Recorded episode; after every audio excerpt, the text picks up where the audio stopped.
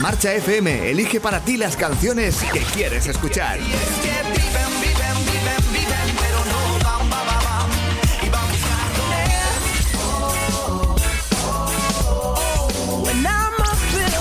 Antes que ver el sol, prefiero escuchar tu voz. Marcha FM, tu música. Te lo llevábamos anunciando varios días. Hoy es el momento que esperabas. En enero hablábamos con él por una bonita causa. Los ingresos por su canción Tú brillarás iban destinados a los proyectos para niños del chat a través de la ONG Deporte y Arte Solidario. En ese momento nos dio su palabra de que volvería para presentarnos su nuevo disco. Y por eso hoy estamos encantados de volver a charlar un ratito con Mirko. Hola Mirko, ¿qué tal estás? Hola, buenos días. Muy bien, un placer estar otra vez con vosotros. Bueno, que la, la palabra que cumplirla, tú nos la diste y aquí estás cumpliéndola, ¿no? Bueno, yo creo que la palabra siempre hay que cumplirla, aunque aunque a veces nos cueste. No en este caso, obviamente, porque para mí es un auténtico placer estar aquí con vosotros pasando este ratito, pero sí que sí que hay que cumplirla y a veces eh, a veces no le damos la importancia que tiene y la palabra es muy importante, claro que sí. Eso es verdad. Bueno, tu nuevo disco que se llama Cruzamos los dedos y que llega tres años después del primero eh, titulado Algo diferente. ¿Qué hay de diferente entre aquel Mirko y el de este disco?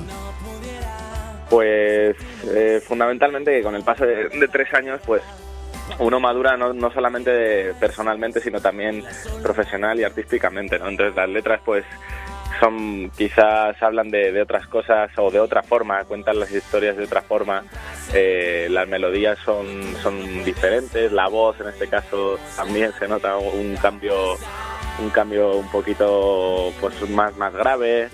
Eh, y bueno también se ha intentado hacer lo mismo en, en cuanto a la producción y los arreglos no que no fuese exactamente como, como lo teníamos la primera producción del primer disco. Y, y nada y, las- y en este en este disco pues ha intentado eh, dar un pasito más no así que estamos muy contentos porque está teniendo un muy buen resultado y están saliendo muchos conciertos por aquí por la península y, y la verdad es que estamos estamos muy contentos Bueno, eh, el proceso de, de selección, ¿no? Porque entiendo, supongo que no es fácil seleccionar un grupo de canciones entre tantas que tendrás compuestas para incluirlas en este, en este disco. ¿Cómo ha sido ese proceso de selección? Bueno, pues sí que es verdad que elegir canciones es muy muy complicado porque al final son canciones que cuentan historias que tú crees que son importantes y entonces para ti todas las canciones son importantes mm, porque cada una habla de, de algo que, que te ha pasado, que has vivido alrededor tuyo y, y da pena, al final da, pena empezar, o sea, e- es una sensación un poco rara porque tú quieres sacar canciones pero en el momento que tienes que empezar a elegirlas, cada vez que vas quitando una de dices esta no, dices ah, casi en diez, esta, ¿por qué esta no? Pero claro, la- sí que es verdad que, que al final siempre tienes dos, tres que, que te sientes muy identificado con ellas o que piensas que son más redondas que otras y eso pues al final te lleva a que las, las tengas que elegir sí o sí. Pero es duro, es duro, ¿eh? Sí, me La imagino. elección de los, de los temas es duro. Bueno, la, la producción del disco la has realizado con tu batería, Pedro Cuevas, eh, Ujú. alguien con el que ya, bueno, pues has trabajado anteriormente. Eh, ¿Resultó fácil el proceso? ¿Es más fácil trabajar con alguien que ya conoces y con el que has compartido pues un montón de momentos?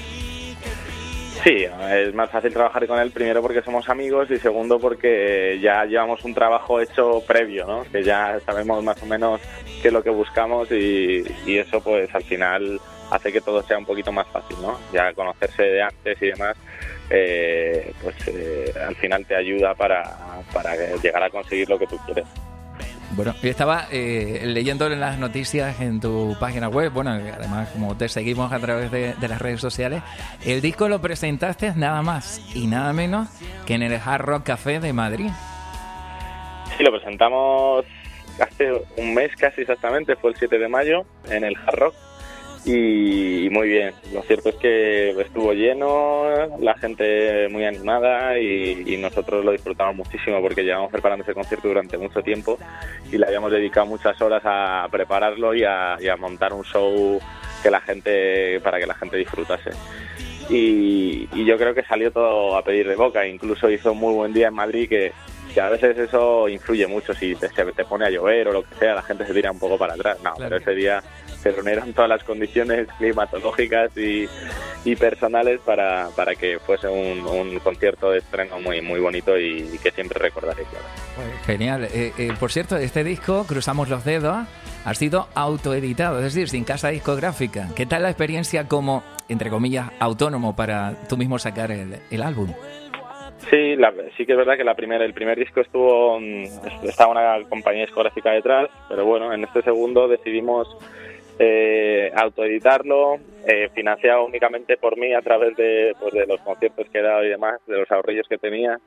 Hemos conseguido, hemos conseguido grabar este, este nuevo trabajo y, y la verdad es que al final la última palabra la tienes tú, tú haces lo que quieres, eh, no dependes de nadie, de que te diga me gusta más este tema, me gusta más este otro tema, etcétera, y entonces pues eso sí que es verdad que te da un poco de, te da un margen, te da una libertad que, que antes pues no, no se tenía.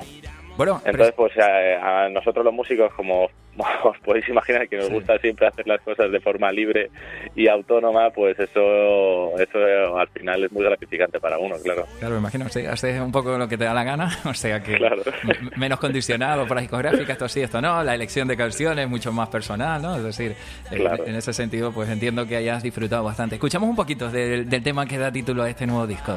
Muy bien. No quiero ser un episodio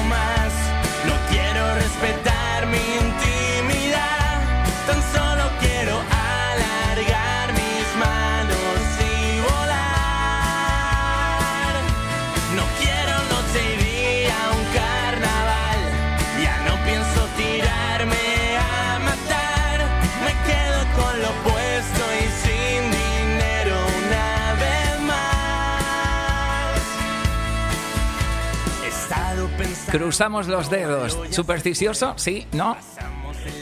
Mm, Pues lo cierto es que no. Sí que es verdad que tengo una familia un poco supersticiosa, pero, pero yo no lo soy. Y, y lo que pasa es que esa canción, eh, dado el momento en el que estamos, en el que estoy yo profesionalmente y, y sobre todo porque a mí me gusta poner de título al disco una, una canción que forme parte de, de él, pues cruzamos los dedos, yo creo que cumplía todos los requisitos para, para llamarse así el álbum y, y también porque es una de mis canciones favoritas de, de este, de este disco.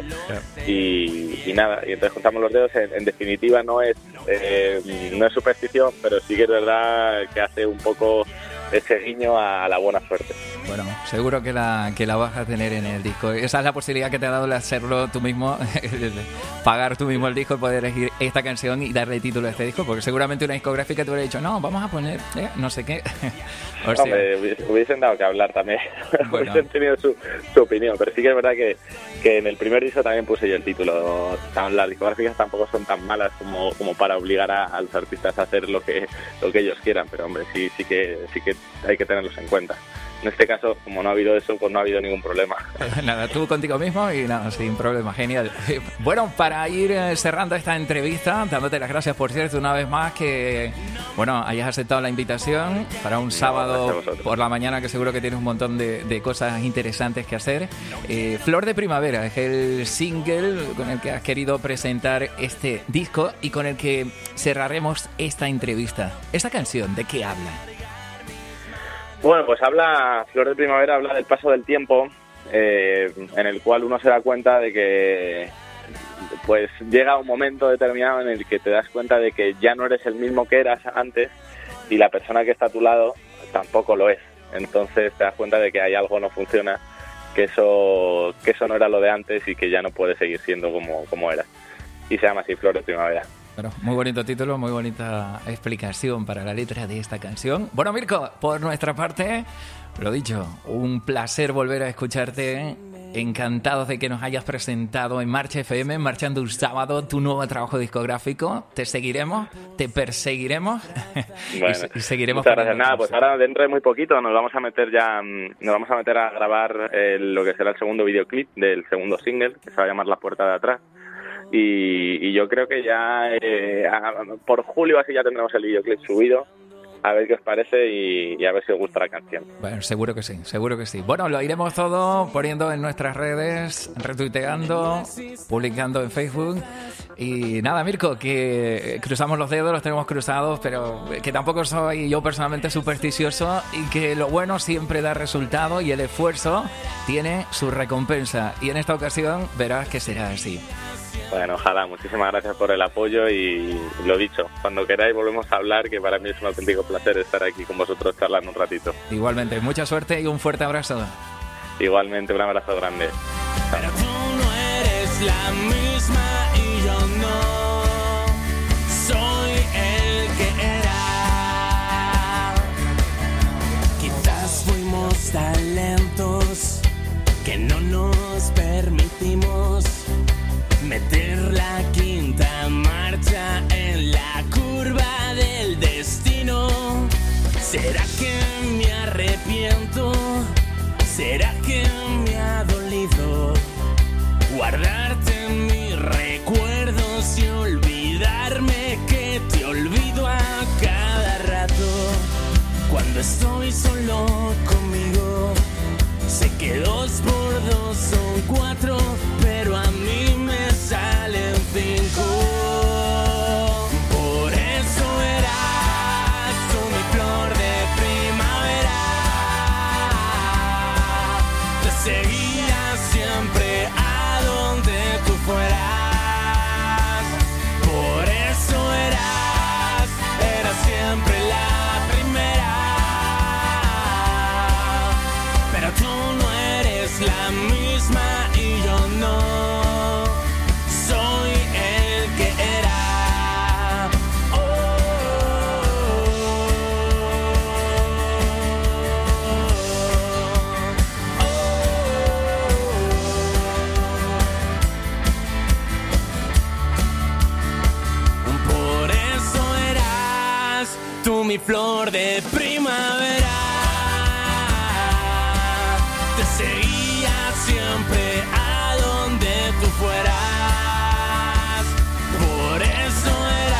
Ahí tienes el sonido de Mirko con el que hemos charlado un ratito para presentarnos precisamente las canciones de su nuevo disco.